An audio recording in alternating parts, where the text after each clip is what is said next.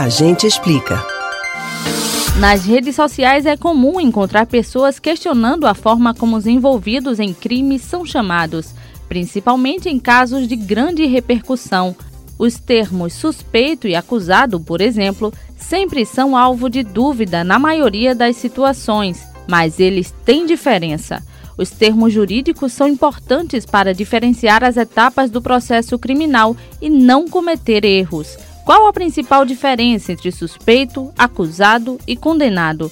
O professor de Direito Penal e Processo Penal, Giovanni Moraes, explica. O suspeito é aquela pessoa sobre o qual recai algum tipo de indício da prática de um crime, o que leva principalmente a autoridade policial a fazer uma investigação. Por exemplo, alguém é encontrado morto dentro de uma casa e no quarto ao lado está dormindo uma outra pessoa, ou essa outra pessoa foi vista saindo da casa logo depois do horário da se estima que a pessoa foi morta.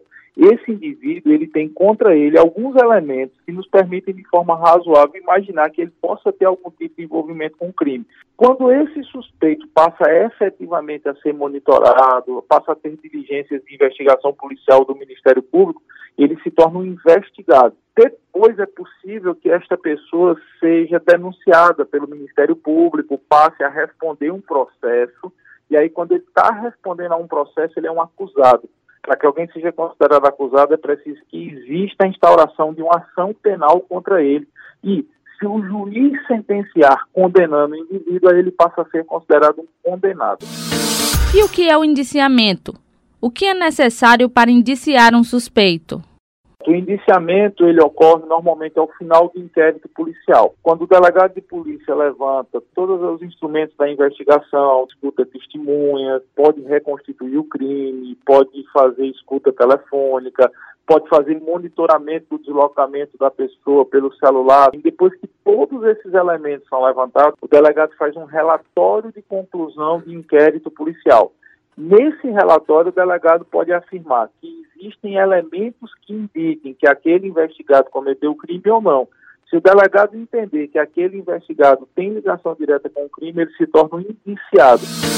Em qual momento do processo a pessoa passa a ser acusada? A partir do momento que a denúncia é oferecida, que a ação penal é instaurada. O promotor de justiça oferece uma denúncia, o juiz faz uma análise do que está escrito na denúncia e o juiz ele pode receber essa denúncia.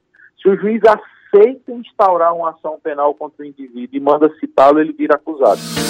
É errado chamar uma pessoa na condição de suspeito de acusado? Existe algum tipo de penalidade? É errado, sim.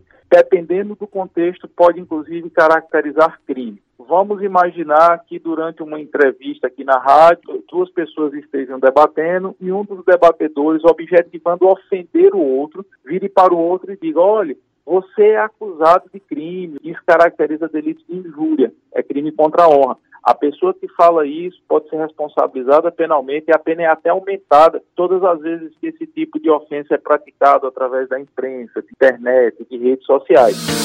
Em caso de flagrante ou se houver imagens que comprovem um crime, mesmo assim a pessoa é chamada de suspeita? Mesmo assim a pessoa ainda é chamada de suspeita. Até mesmo se ele confessar o crime, a gente vê acontecer muito isso na delegacia. Ele está sentado diante do delegado, assumindo que cometeu o crime. Eu cometi o crime, eu estava vendendo droga. Ainda assim, ele não pode ser tratado como condenado, não pode ser tratado como réu. Ele tem que ser tratado como suspeito. Ah, o Código de Processo Penal ele deixa claro que a confissão do réu não imputará em outro elemento de condenação.